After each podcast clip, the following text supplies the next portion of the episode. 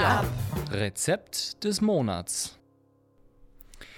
Auf der Homepage von Waste Cooking unter wastecooking.com findet ihr Rezepte, die ihr für eure übrigen Lebensmittel verwenden könnt. Unter anderem den bereits von David im Interview genannten Brotkuchen, aber auch deftiges wie zum Beispiel Blitzfalafel oder einen asiatischen Nudelsalat. Schaut doch mal rein. Den Link dazu findet ihr natürlich wie immer in unserem Podcast. Damit es aber gar nicht so weit kommt, dass so viele Lebensmittel bei euch übrig bleiben, haben wir im Folgenden ein paar Tipps und räumen auch mit dem Vorurteil des Mindesthaltbarkeitsdatum auf. Aber hört selbst. Lebensmittel, die das aufgedruckte Mindesthaltbarkeitsdatum überschritten haben, werfen wir oft als abgelaufen in den Müll. Völlig grundlos. Nicht umsonst steht da mindestens haltbar bis.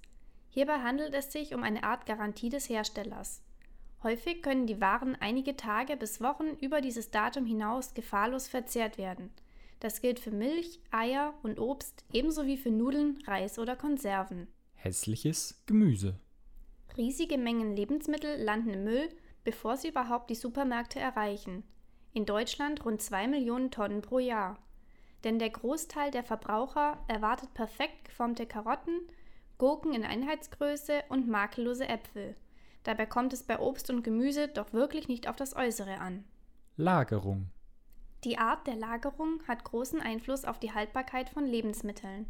Kartoffeln und Zwiebeln beispielsweise haben es gerne dunkel und nicht zu kalt. Und auch Bananen und Avocados sind kälteempfindlich. Viele Frischwaren wie zum Beispiel Salat, Spinat und natürlich Milchprodukte gehören dagegen immer in den Kühlschrank. Menge.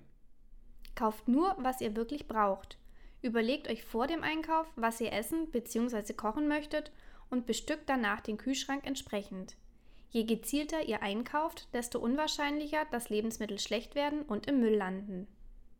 Gemeinschaft. Wenn ihr große Mengen an Lebensmittel schnell verbrauchen müsst, teilt sie. Ladet Nachbarn, Freunde, Verwandte oder Kollegen zum Essen ein oder kocht mit ihnen gemeinsam. Je mehr Leute, desto mehr kommt weg und desto mehr Spaß macht das Ganze. Kreativität.